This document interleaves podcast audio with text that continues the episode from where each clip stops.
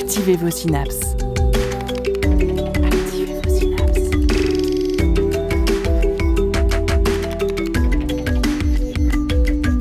Poussez la porte du labo des savoirs et entrez dans un monde de science et d'expérience. C'est le labo des savoirs. Qu'on le veuille ou non, la science est partout. Elle est dans notre quotidien participe aux évolutions de notre société. Pourtant, on entend encore des personnes dire que les sciences, ce n'est pas pour elles ou pour eux. Mais la transmission des sciences peut prendre de nombreuses formes sans même parfois qu'on se rende compte qu'on est au contact des savoirs scientifiques. Alors, peut-on vraiment parler science sans parler de science?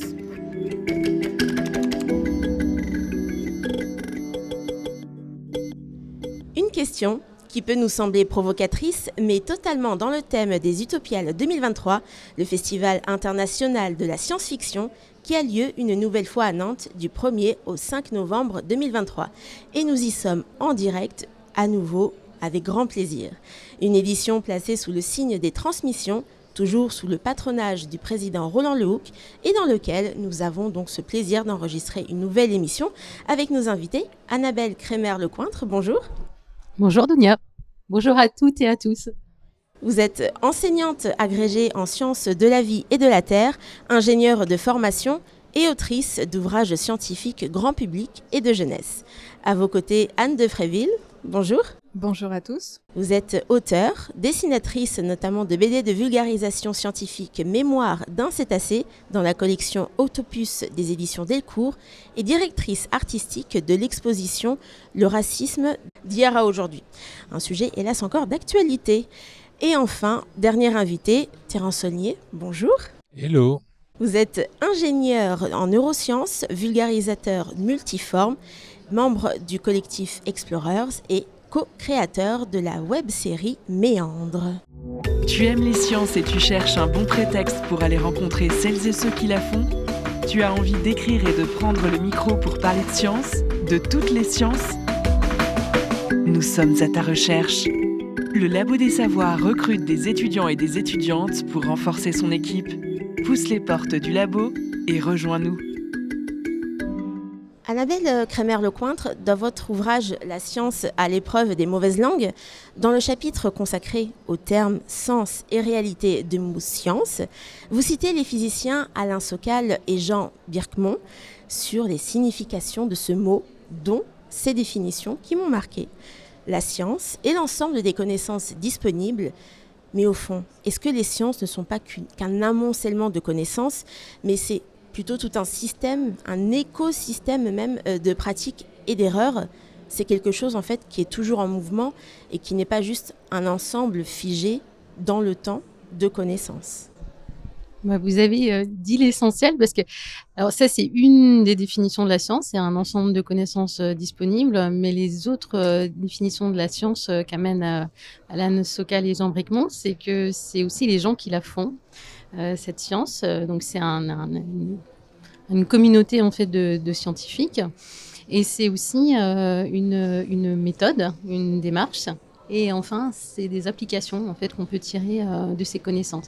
Et vous avez raison de, rappeler que la science, elle est toujours en mouvement. En fait, le, savoir, faut, je vais utiliser un mot qui est peut-être euh, extrême, hein, mais euh, le savoir, il est périssable. Dans le sens il faut toujours effectivement, il est toujours re-questionné et c'est comme ça qu'il progresse en fait. Oui, la, science n'est pas qu'une question d'amoncellement de, de, de connaissances, vous l'avez dit, c'est aussi une méthode recouvrant un ensemble de démarches rationnelles permettant de comprendre le monde. Ça fait partie des, définitions euh, qui a été euh, beaucoup abordée euh, pendant ces tables rondes aux Utopiales, à savoir que le chemin et la méthode pour parvenir aux résultats scientifiques sont parfois même presque plus importants que le résultat en lui-même. Moi, en tout cas, c'est un des aspects qui m'intéresse presque le plus parce que je pense que cette démarche euh, de la science, même s'il y, a une diversité hein, de sciences, il y a une méthode, on va dire, qui, qui est commune. Après, il y a des démarches, hein, selon qu'on soit en sciences humaines et sociales, ou qu'on soit en mathématiques, ou en biologie, ou en physique, en sciences dites expérimentales. Euh, mais cette démarche, je pense qu'elle peut même nous être utile au quotidien. En fait, pour apprendre à se, à se questionner, à, suspendre son jugement, euh, à adopter un esprit critique, à douter. Alors, douter, ça ne veut pas dire douter de tout, hein, ça veut avoir un doute modéré, on va dire, sur les choses, mais quand même, avoir, avoir cette approche-là que je trouve intéressante pour appréhender, en fait, euh, les phénomènes autour de nous. Et pour vous, ça fait partie aussi de l'apprentissage des sciences très large du terme. Ah oui, exactement. Et moi, mon, mon premier métier, c'est l'enseignement. Et je trouve un petit peu dommage qu'on en fait, la, transmission de la science passe beaucoup par les résultats, ce qui est très intéressant, hein, mais assez peu par, par sa démarche. Et euh, moi, c'est ça que j'aime aussi transmettre, en fait, euh, dans, mon métier d'enseignante. Justement, vous, êtes enseignante. Quel est aujourd'hui le, le, rôle de l'école et des professeurs dans cet apprentissage, euh, on va dire, du goût des sciences en général, aux enfants notamment? Ben, c'est un équilibre complexe entre euh, la rigueur en fait des, des savoirs scientifiques qu'il faut transmettre et puis la curiosité. Il hein, faut en permanence susciter la curiosité. Puis parce qu'on a devant soi des élèves qui sont pas forcément tous curieux. Il y en a aussi qui sont un peu paresseux. Il y en a et voilà. Et il faut trouver toujours euh, d'autres hameçons hein, pour les pour les attirer vers euh, la science mais en ne perdant jamais de vue que finalement l'émerveillement, le, voilà, c'est un hameçon encore une fois, mais derrière, euh, il y a l'explication quand même qui, qui, doit venir. Oui, car il ne faut pas oublier que s'il n'y a pas de constance derrière, s'il n'y a pas quelque chose de, de bien concret finalement euh, à apprendre, même si ça peut être de l'ordre du merveilleux ou de la curiosité, euh, il y a une espèce de but derrière dans l'apprentissage des, des, sciences. C'est obligé. Ouais. ouais. toujours. Et en fait, peut-on parler de science sans parler de science ça me semble compliqué. en fait, justement, c'est, le titre de cette émission m'a, beaucoup enfin, questionné. À quel moment, ou enfin, peut-être qu'elle l'a toujours été, la science est devenue si chiante, en fait, qu'on soit obligé d'en parler euh, sans en parler, en fait? oui, parce que c'est ce que je disais en introduction, notamment. Il y a beaucoup de personnes qui sont qui se disent presque allergiques parfois aux mathématiques, à la physique, à toutes ces disciplines qui ne leur seraient euh, pas accessibles ou auxquelles elles n'auraient presque pas le droit finalement mmh, Et puis, ouais, il y, a de ça, parce qu'on imagine que c'est quelque chose d'extrêmement compliqué, rigide, figé, alors que c'est complètement l'inverse, hein, pour le coup. Vraiment, moi, j'ai travaillé avec beaucoup de, de chercheurs et de chercheuses, et l'imagination, la curiosité sont vraiment des moteurs, en fait, euh, en science. Enfin, l'imagination prend une place très, très importante. Et, euh, et, comme c'est quelque chose qui est complètement toujours dynamique, euh, en fait, voilà, il y a, y a, justement rien de dogmatique. Et le fait que ça serait pour certains et pas pour d'autres, c'est un peu dommage, mais ça vient aussi, je pense, parfois d'une vision partielle ou déformée euh, de la science que véhiculent certains médias. Et euh, voilà, pour le coup, ça n'aide pas en fait à ce qu'on se sente, euh, enfin, soit attiré vers vers les sciences, alors qu'elles sont faites en fait pour pour tout le monde. Et elle est là au quotidien. Vous l'avez rappelé, elle est là tous les jours en fait autour de nous.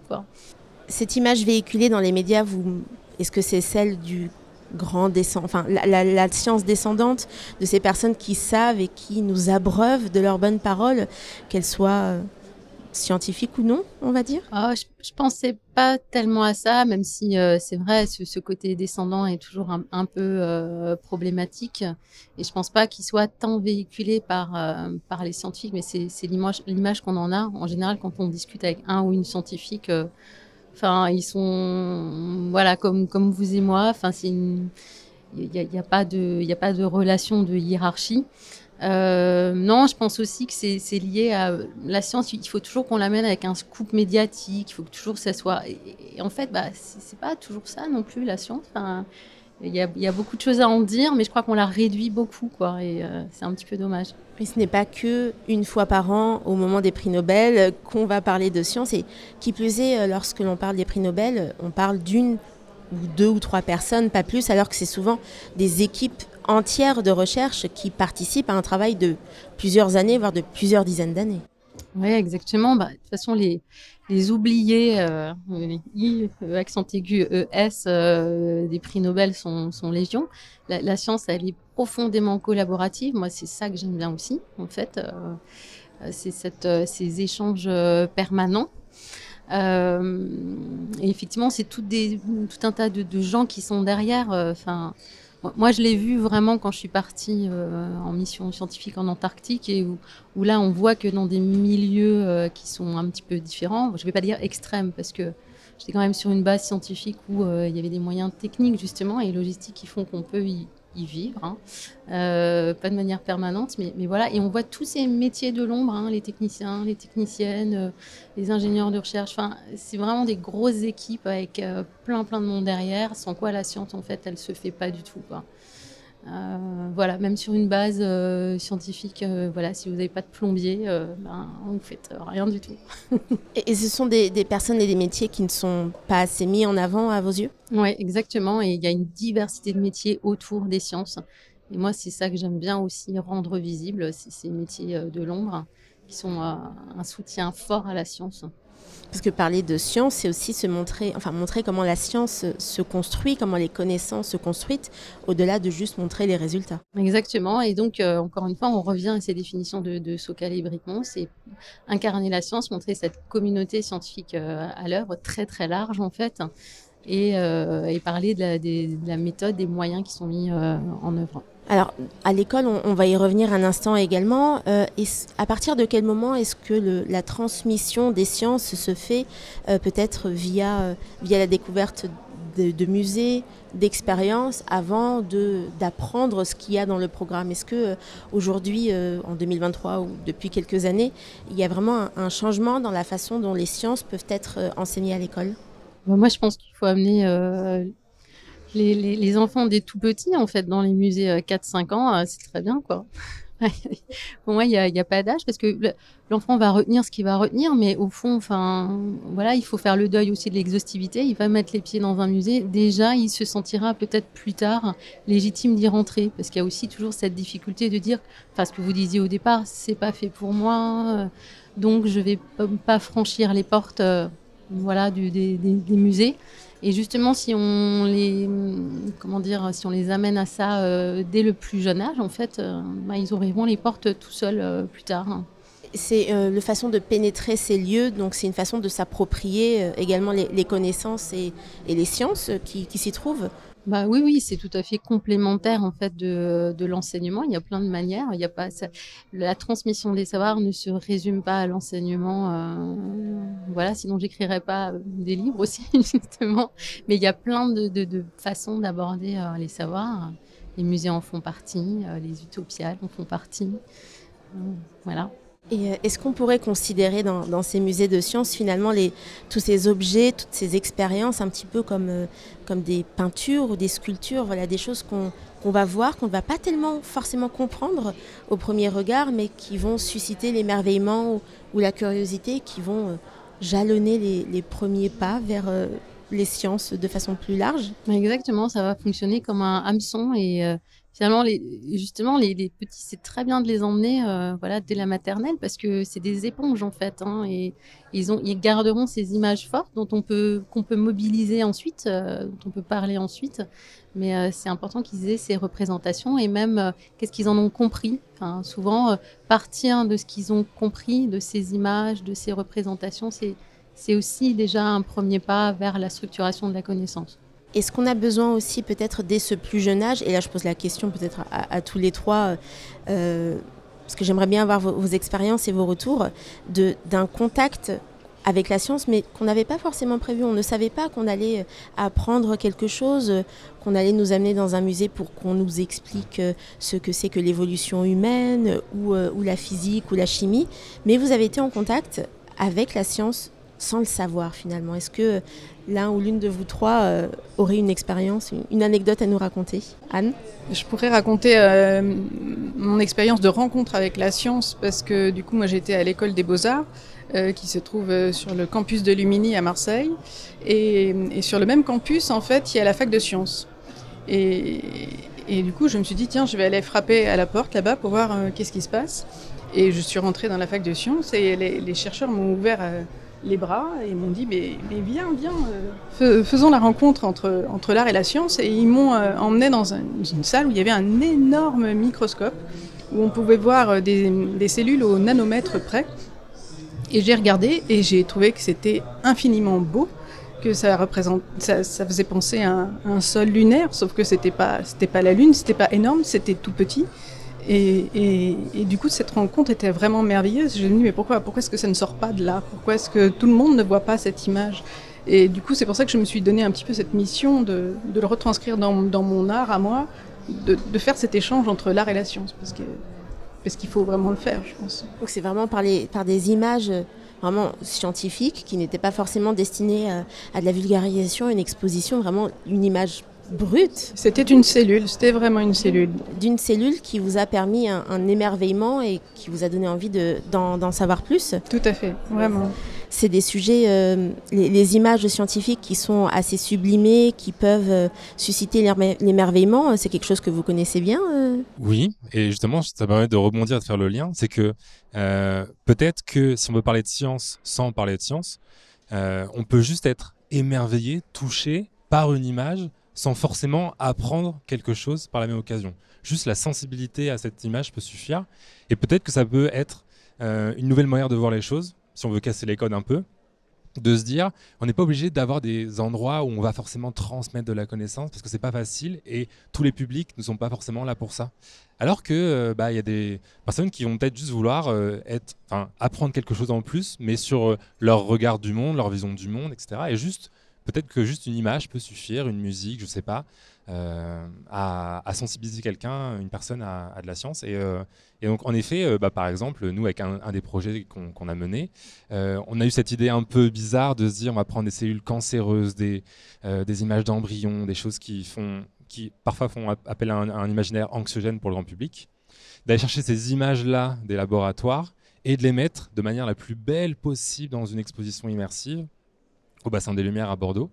Euh, et, donc même pour les plus jeunes âges, on avait des, personnes qui avaient facilement 4-5 euh, ans, euh, qui étaient juste émerveillées par les images, sans du tout comprendre ce qui se passait, mais juste la sensibilité à ça était super importante pour nous. Il suffit que les parents disent après, ah bah regardez ça, c'est à l'intérieur de toi, et ça suffit, parce que du coup on a déjà un premier contact, qui en plus est facilité parce qu'il n'y a pas la barrière de l'excellence scientifique, de c'est une vulgarisation, c'est une conférence, il faut que je j'aille dans un lieu de science. Voilà, on défait toutes les barrières et du coup on amène les publics, enfin on amène la science sur des publics, euh, sur des endroits qui n'étaient pas prévus à la base.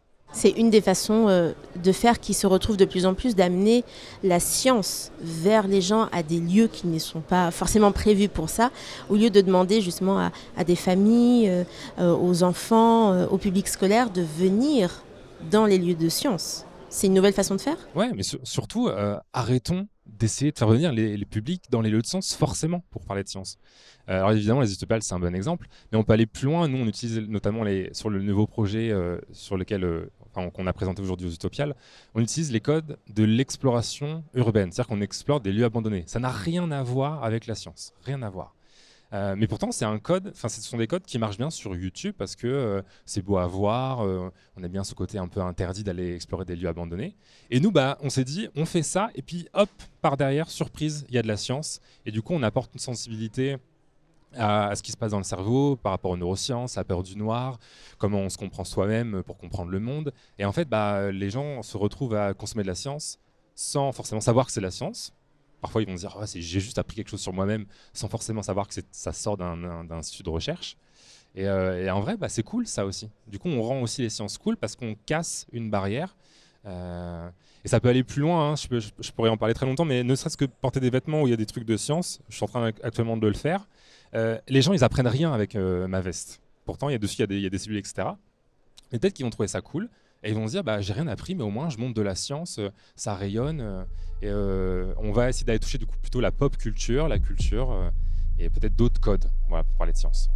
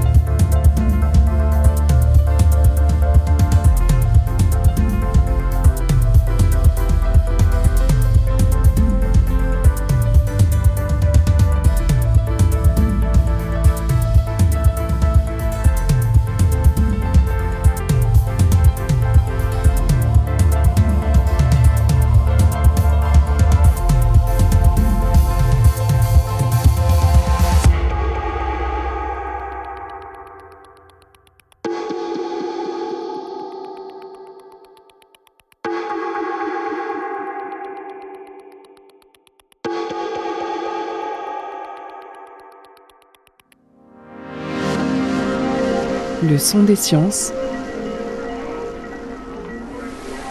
au labo des savoirs.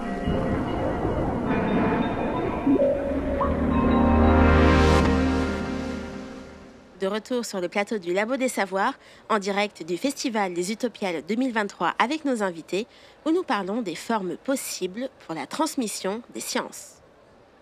Et tomber par hasard sur de la science, c'est ce qu'il se passe parfois aux Utopiales pour certains et certaines qui viennent peut-être d'abord pour la science-fiction et les cultures de l'imaginaire, et qui, soudainement, se retrouvent face à une exposition sur le racisme. Anne, vous êtes la directrice artistique de cette exposition de l'INSERM. Comment s'est passée cette collaboration? Alors c'est pas la première exposition que je fais avec l'INSERM, euh, donc euh, c'est la la deuxième, euh, enfin c'est la deuxième exposition, mais j'ai aussi fait d'autres euh, d'autres expériences comme des, euh, des jeux immersifs. Où, du coup, je m'occupais de, de, tout ce qui était graphisme. cette exposition, elle, elle, avait un enjeu assez assez important parce que du coup il fallait blesser personne. Hein. Parler du racisme c'est vraiment pas un sujet facile. Euh, mais la précédente expo c'était euh, parler de, des vaccins, ce qui n'était pas forcément facile non plus, surtout après le Covid. Euh, et là la prochaine elle est encore plus dure parce que c'est sur l'expérimentation animale donc c'est pire. euh, euh, donc en fait cette exposition là, elle, elle s'est au final plutôt bien passée parce que mon problème principal c'était de, de, de, trouver une, une charte graphique, euh, de trouver une identité visuelle à cette exposition et en fait je ne pouvais utiliser aucune couleur euh, de la gamme classique parce que toutes euh, les couleurs ont une symbolique, surtout quand on parle euh, euh, d'un sujet de société comme le racisme. Donc de toute façon, toutes, toutes les couleurs étaient prises par, par quelque chose, donc j'étais coincée. Donc je me suis rendue chez Sephora et, et j'ai pris un, une gamme de poudrier et là j'ai vu, bah, c'est super parce que en fait toutes les couleurs sont représentées, toutes les couleurs de peau sont, représentées et donc là à ce moment-là on, ne blessera personne. Et donc du coup après, euh, ce qui a été plus compliqué, c'était de, traduire euh, le, les pensées de chacun, parce qu'il y avait donc des, historiens, des paléontologues, des généticiens, euh, chacun avait son, panneau pour, parler du racisme. Et donc voilà, c'était plus la traduction graphique après qui a été complexe, mais, mais au, niveau, au niveau de la couleur, ça a c'était assez intéressant là-dessus. Donc, vous avez dit que vous avez travaillé avec une, une équipe de, de, beaucoup de chercheurs et de chercheuses différents. Euh, C'était vraiment un sujet euh, transdisciplinaire ça, et un sujet de société. Donc, euh, vous avez pu découvrir. Euh... Moi, c'est ce que j'adore. Euh, c'est ce que j'adore dans mon dans mon métier. C'est en tout cas ce que je ce que je fais depuis 20 ans, cette espèce d'échange entre l'art et la science. Parce que moi, j'apprends énormément. Je m'enrichis de. Je, je n'ai aucune culture. Enfin, j'ai pas fait des études scientifiques, mais au final, je, je deviens scientifique à force de travailler avec des, des chercheurs et c'est merveilleux j'ai appris énormément de choses. Surtout bah, des choses très très amusantes de l'ordre par exemple de la paléontologie, des hommes de Cro-Magnon ou de Néandertal qui ont été trouvés euh, en plein milieu de l'Angleterre et qui après testent ADN, on se rend compte que ils avaient une peau très noire avec des yeux bleus, c'est-à-dire pas du tout l'image qu'on se fait d'un anglais euh, classique maintenant. Euh, ça, c'est des choses qui sont, qui sont très drôles. Et puis, euh, et au final, ce qui, ce qui est le plus important, c'est l'universalité euh, du résultat. À savoir que ben, on a tous la même origine, on est tous égaux et euh, et c'est un, message plutôt de paix et d'amour au final. C'est ça que c'est ça qui me plaît. C'est bien d'aller voir cette expo et de se dire, bah, en final, on vient tous du même endroit. Il n'y a pas, il a pas de raison de se battre. Est-ce que c'était aussi peut-être une, façon de réhabiliter, je mets des gros guillemets, la, science et les connaissances euh, qui sont parfois utilisées pour justifier euh, justement des, actes racistes euh, et de remettre vraiment au centre et au cœur la science qui n'est pas là pour se justifier de ces actes racistes. Ah ben justement, au contraire, je dirais que la science prouve que de toute façon il n'y a pas de race et que ce mot, ce mot n'a pas lieu d'être et ça c'est très très important. C'est notre chaîne ADN, elle est identique, identique. Euh, on pourrait même plutôt se poser la question par rapport à l'animal. À ce moment-là, il peut y avoir un problème parce que on se rapproche vraiment beaucoup beaucoup du singe. Donc euh, là, on peut avoir un problème de oui non, on peut pas se comparer à l'animal, mais les hommes entre eux il n'y a aucune. On est exactement pareil. C'est très très important de le dire. Même si moi, j'ai pas moi en tant que traducteur, je ne suis qu'une traductrice euh, des propos. Euh, je, n'ai pas tout compris, toutes les données euh, scientifiques, parce que parfois ça, allait trop loin, même si mon acolyte, mon acolyte scientifique y a passé du temps à m'expliquer toutes, toutes les corrélations entre chaque chaîne, j'ai bien vu que de toute façon, il n'y avait aucun doute là-dessus. Quelle que soit sa couleur de peau, quelle que soit son origine ethnique, quel que soit l'endroit où on vit sur Terre, la chaîne ADN est identique. Le Labo des Savoirs. Émission activatrice de synapses. Juste avant la pause, nous discutions justement des sujets entre science et société et comment on peut amener euh, tout le monde, j'ai envie de dire enfants, adultes et euh, personnes plus âgées, à s'intéresser aux sciences sous couvert des sujets de société. Et euh, c'est quelque chose qui vous interpelle particulièrement, Annabelle? Oui, qui m'interpelle et, qui m'intéresse. Et en même temps aussi, j'y suis confrontée en permanence parce que j'enseigne moi la biologie et la géologie. Donc les sujets un peu chauds, brûlants sur la sexualité, la contraception, euh, euh, le changement climatique, euh, l'évolution humaine. Oui, l'humain est un singe en fait, c'est un animal, mais voilà. Donc je suis, moi je suis en première ligne vraiment sur les sujets, enfin les vaccins, c'est pareil. Enfin, je suis en première ligne sur les sujets un peu chauds. Moi, mon rôle, c'est d'apporter des faits et après dire voilà la, la, science elle, amène euh, des, faits qui encore une fois sont, sont pas des opinions pas des croyances on peut discuter de comment comment se construit un fait scientifique. Euh, et ensuite euh, les gens à partir de ça évidemment c'est eux qui font leur choix. La, science elle, propose hein, c'est pas elle qui va décider. Les gens font leur choix à partir de ça. Mais mon rôle en fait c'est de dire voilà qu'est-ce qu'on sait aujourd'hui là-dessus donc euh, j'y suis de, fait constamment euh, euh, immergée. Donc il faut que je trouve des moyens en fait en permanence. Enfin ça, passe beaucoup par le, débat, le dialogue. Et puis je sais aussi que bah, les élèves que j'ai devant moi, ils rentrent chez eux le soir et ils sont ben, aussi dans un milieu environnemental avec les opinions, les croyances la culture qu'on leur a transmise et c'est pas évident non plus parce que parfois ils sont dans un conflit un peu de loyauté entre ce que dit l'enseignant, ce que va dire la famille, etc. Donc mais il ne faut pas occulter ces sujets-là, ils sont très importants justement, il faut, faut, faut s'y confronter. Et on a beaucoup de peut-être mauvaises conceptions ou des idées fausses sur comment est-ce que la science se construit, comment les connaissances se produisent. Et euh, c'est ce dont vous parlez dans votre ouvrage, donc la science à l'épreuve des mauvaises langues. Oui, bah rien que sur le mot, euh, la théorie en fait, une théorie scientifique, les gens ils ont l'impression qu'une théorie c'est une idée. Euh, ils confondent en fait théorie et hypothèse, mais en fait la théorie c'est ce qui a de plus étayé en science. C'est même d'ailleurs le premier cadre de pensée des scientifiques. Donc euh, il y a aussi une clarification sur des mots de vocabulaire à faire. Euh, voilà, qu'est-ce qui se cache derrière les mots? Les mots sont polysémiques, hein, puis chacun veut y trouver ce qu'il a envie d'y trouver. Mais voilà, en science, le mot théorie, il a une signification bien, bien précise et, et c'est pas du tout une idée en fait, une théorie. Est-ce que ça veut dire que les, codes des transmissions ne sont pas universels et dépendent vraiment du, sens qu'on veut donner aux mots? Oui, la, la, sémantique joue un rôle important là-dedans. C'est pour ça que dès le départ, quand on aborde une question scientifique, je pense que tout de suite, il faut clarifier ces mots-là. On en parlait hier, rien que sur le mot identité. Bah, qu'est-ce que ça veut dire l'identité? Bah, L'identité, ça veut dire deux choses identiques ou alors ça veut dire euh, quelque chose qui est unique voyez, déjà, euh, si, dès le départ, on, ne précise pas le sens, on, ben, on, va dans des représentations aussi, on a ce risque-là euh, de partir dans des représentations qui sont fausses. Euh, donc, il faut aussi être rigoureux dans la manière dont on s'exprime et être très explicite sur les termes qu'on emploie. Alors, est-ce qu'il ne faudrait pas plutôt utiliser autre chose que des mots, comme des images, comme des sons, comme comme faire appel euh, à de l'imaginaire, comme faire appel à, de la mémoire euh, ah bah, bien sûr. Je pense que c'est extrêmement important, justement, parce que c'est ça qui va amener de la richesse dans le débat, dans le dialogue, et qui va justement montrer quels sont les, les, points de, de, difficulté de compréhension. C'est en passant par tous ces vecteurs-là, en fait, qu'on enrichit euh, le débat et la discussion. Anne, justement, dans, dans votre exposition, comment est-ce que vous avez trouvé l'équilibre entre les mots et l'image pour faire passer les, messages euh, dont vous aviez besoin euh, ben, Déjà, dans cette exposition, il faut, qu'on rentre par l'image. Parce que le texte est petit, il y a une certaine quantité, et, euh, il peut faire peur aussi. Mais moi, je pars du principe, enfin, en tout cas dans mon métier, ce qui est très important, j'aime bien citer la, phrase de Jean Cocteau qui dit que l'écriture, c'est du dessin organisé. Et en quelque sorte, le dessin, c'est une écriture désorganisée. Mais c'est un tout.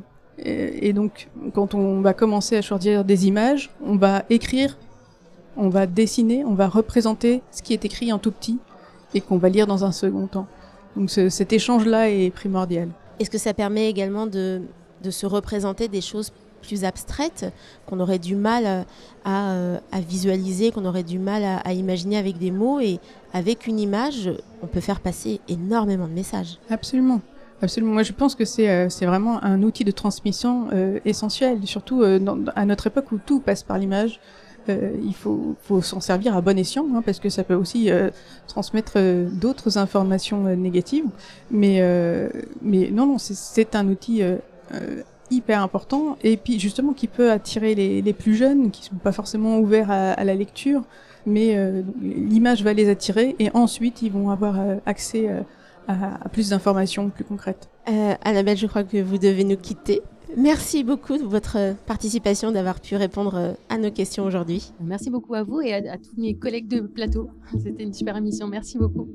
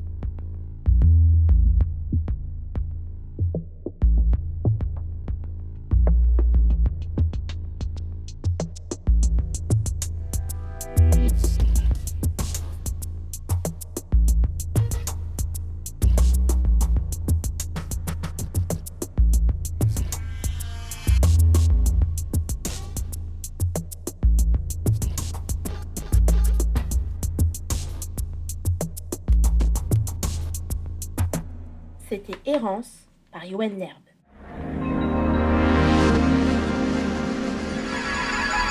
La science dans tous ses états au labo des savoirs.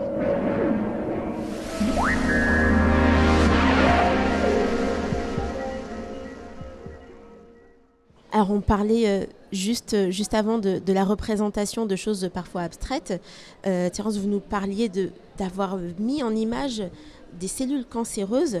Et c'est vrai qu'on connaît, hélas, à peu près tous et toutes, ce qu'est le cancer. On a entendu parler de ce que peut être une cellule, mais on ne se représente pas forcément en image ce que ça peut être.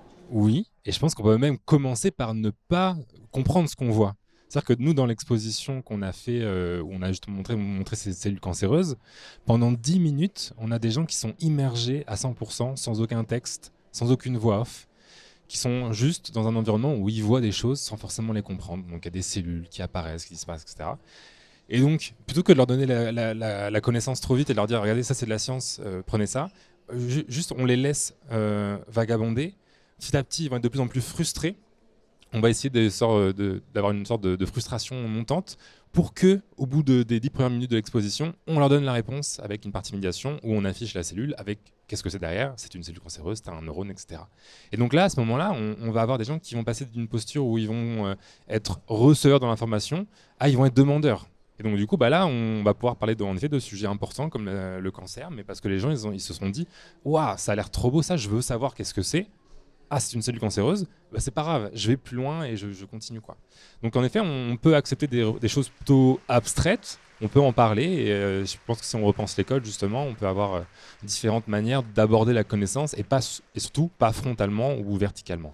Parce qu'il y a toujours du sens derrière. Euh, on apprend finalement ce que c'est qu'une cellule cancéreuse, on apprend de la connaissance, mais à nouveau, on s'en est pas rendu compte.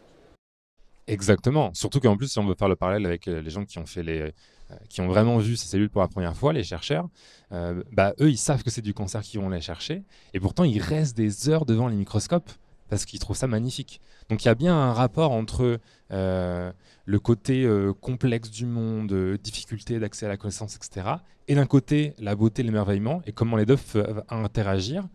Et si on comprend ça, parce qu'on voit bien que les, chercheurs, même sur des sujets compliqués, ils restent des heures devant les microscopes, et ben peut-être qu'on peut utiliser ça pour euh, aussi parler de science avec d'autres publics, et du coup bah, faire amener la science sur des nouveaux terrains.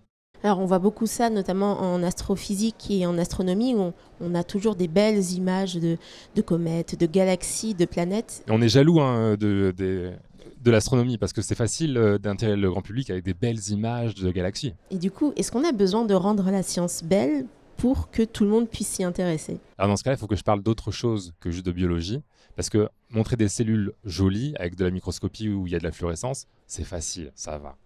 Euh, nous, avec Méandre, on a essayé de travailler quelque chose d'autre qui est euh, une manière un peu plus brute, c'est-à-dire qu'on on va parler de, neurosciences, mais appliquées à la psychologie humaine.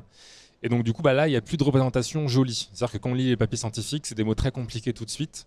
On se dit, waouh, comment on va pouvoir parler de ça? On va parler des croyances, de peur du noir, de la mémoire, mais sur des termes qui sont très compliqués. Donc, c'est pour ça que nous, on a été encore plus loin pour déconstruire tout ça, utiliser d'autres codes. Euh, je disais ceux de l'exploration urbaine et, de, YouTube, quelque part. Ou, bah, par exemple, on va montrer des articles scientifiques. Euh, souvent, les, Bon, déjà, nous, on se bat pour qu'on on montre un maximum les sources dans les, dans les, dans les, dans les vidéos qu'on fait, etc. Euh, et là, on va tellement plus loin qu'on se dit que les sources, on les affiche en gros et on les rend jolies. Comme ça, euh, les gens se disent bah, j'ai pas le temps de lire la source, j'ai pas le temps de comprendre le titre. Mais juste, c'est là, c'est intriguant, ça, ça rend le, le média élégant. Euh, et, ça, et ça me fait comprendre que ce que je suis en train de voir, en fait, c'est de la science et ça a été relu par des scientifiques. Et du coup, voilà, on essaie de, de, de, nouvelles choses pour rendre attirant des choses qui, sur le papier, ne le sont pas du tout. Donc vous avez rendu attirant le fait de chercher des sources scientifiques. J'espère. Si c'est ça qui s'est passé, c'est génial. En tout cas, euh, ce matin, par exemple, parce qu'on a eu une, des représentations ce matin, il y a des gens qui nous ont dit, mais euh, bah, j'ai juste envie de continuer à découvrir le sujet. Surtout qu'en plus, maintenant, j'ai des, des petits bouts d'articles scientifiques qui sont apparus si vite que j'ai pas eu le temps de les lire. Donc les gens, ils se sont juste euh, mis dans cette, quête de se dire, je suis frustré, je veux en savoir plus parce que du coup, ils ont, ils ont une posture non pas de receveur de l'information, mais voilà, de demandeur. C'est tout aussi important de donner envie d'apprendre, au-delà de juste donner les scientifiques, euh, enfin les connaissances scientifiques euh, toutes prêtes et prêtes à mâcher quasiment. Ouais, et vraiment, je pense que c'est ce côté. des fois, on n'ose pas trop le dire, mais c'est rendre le truc cool c'est vraiment une son cool parce que euh, je vais prendre un parallèle et tu vas comprendre pourquoi je dis ça. C'est parce que euh, souvent, nous, scientifiques, on se dit, bah, quand il y a le, rapport du GIEC qui sort ou un match de football à côté, une Coupe du Monde ou une Coupe de rugby, et bah, ça, le, sport prend toute l'attention des gens. et nous, on s'en plaint, on dit oh là là, mais non, mais regardez-nous, etc. Et en fait, bah, plutôt que se plaindre, on pourrait se dire, ben non, en fait, on va essayer de comprendre qu'est-ce qui fonctionne comme code là-bas euh, dans le sport. Pourquoi le sport attire plus euh, les foules? Et parce que du coup, bah, juste, c'est plus cool pour les gens. Euh, parce qu'en fait, il y a ce côté communauté, être entre soi. Ils apprennent rien, mais juste ils sont entre eux et ils abordent par exemple des écussons. Et nous, bah, peut-être on se dit, bah, plutôt que de dire ah, le sport, regardez, ils nous prennent c'est nul, euh, ils prennent toute la place de la science sur euh, les médias. Peut-être qu'on pourrait s'inspirer et rendre la science cool. Et du coup, montrer des belles images, montrer euh, des beaux articles scientifiques, penser à comment on délivre la science, et du coup, pour attirer le public avec des nouveaux codes. Quoi. et des nouveaux codes, on en voit également beaucoup aux Utopiales. Alors, est-ce que vous avez eu dans votre parcours peut-être des, ces moments-là de science-fiction, on va dire, euh, c'est une bouteille à la mer que je lance, où euh, bah, vous avez été mis en contact de science à nouveau sans vous en rendre compte. Mais je suis obligée de poser la question euh, pour les Utopiales, s'il y a une œuvre de science-fiction qui a pu vous marquer? Alors moi je dirais que à peu près toutes mes lectures, mais en, tout cas dans, certaines de, mes BD, je, je m'inspire de George Orwell ou de la guerre des mondes, de, tous ces livres-là pour, pour justement euh, parler de, sujets scientifiques.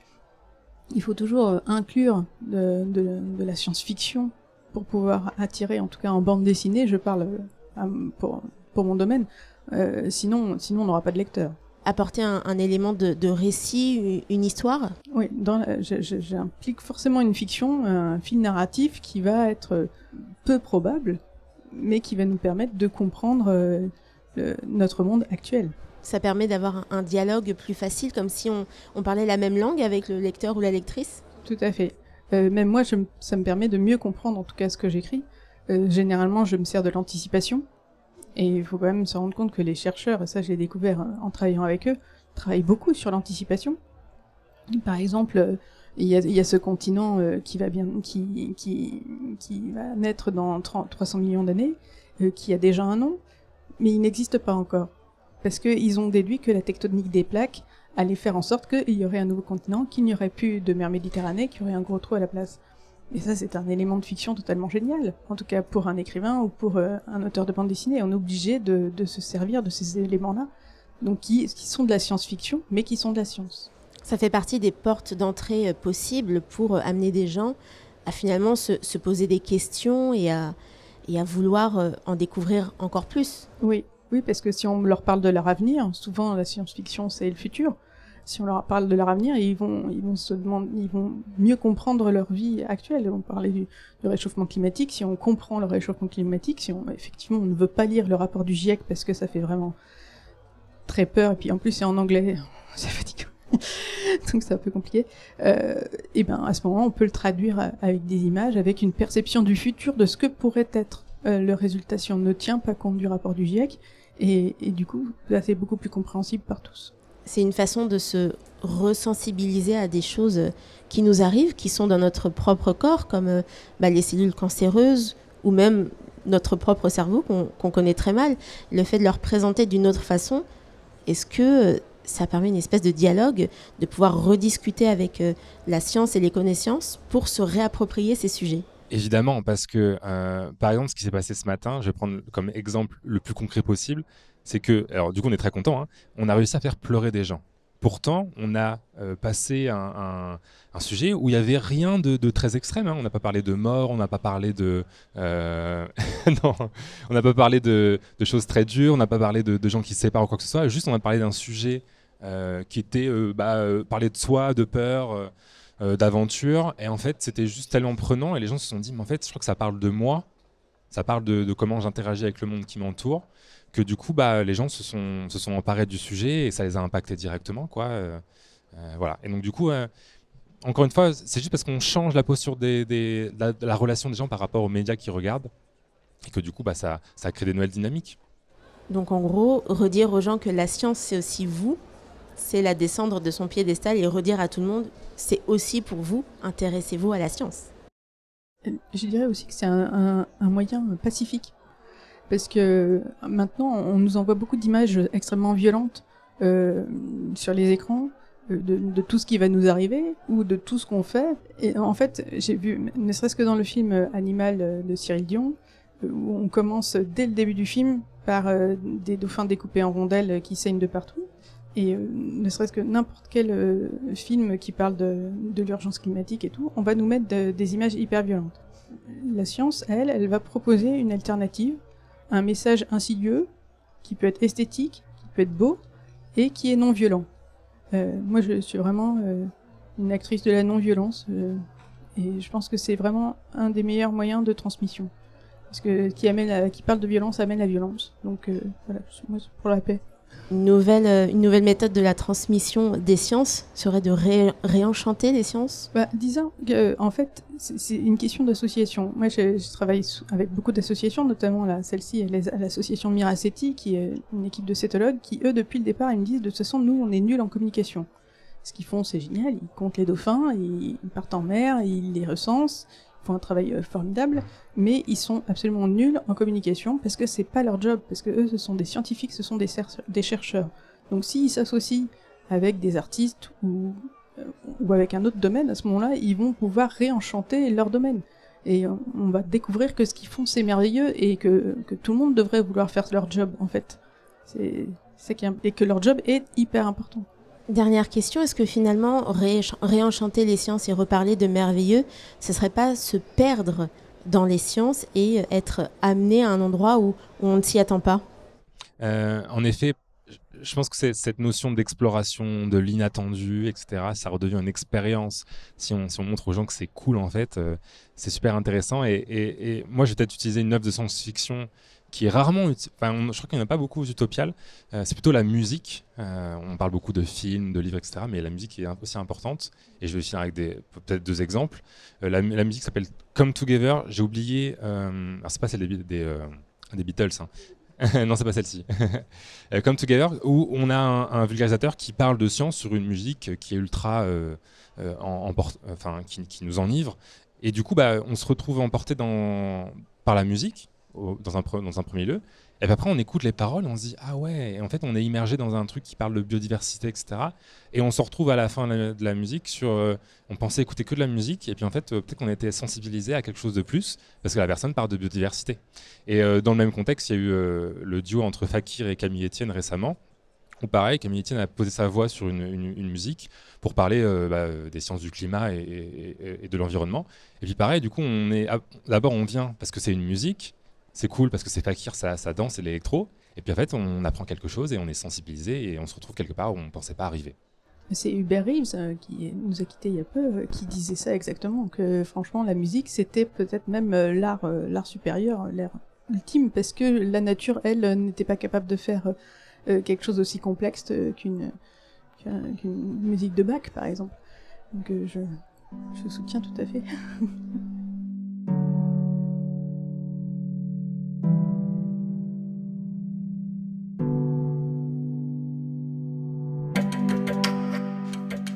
c'est la fin de cette émission spéciale Utopiale. Merci à nos invités Annabelle Crémer-Lecointre, Anne de Fréville et Terence Saunier. Une émission réalisée par Mathis Fourré et animée par Dunia Saez que vous pourrez retrouver sur vos applications de podcast et également sur labodesavoirs.fr et nos réseaux sociaux pour toutes les informations. Merci à vous de nous avoir écoutés en direct des Utopiales 2023 et on vous dit à la semaine prochaine pour une nouvelle émission.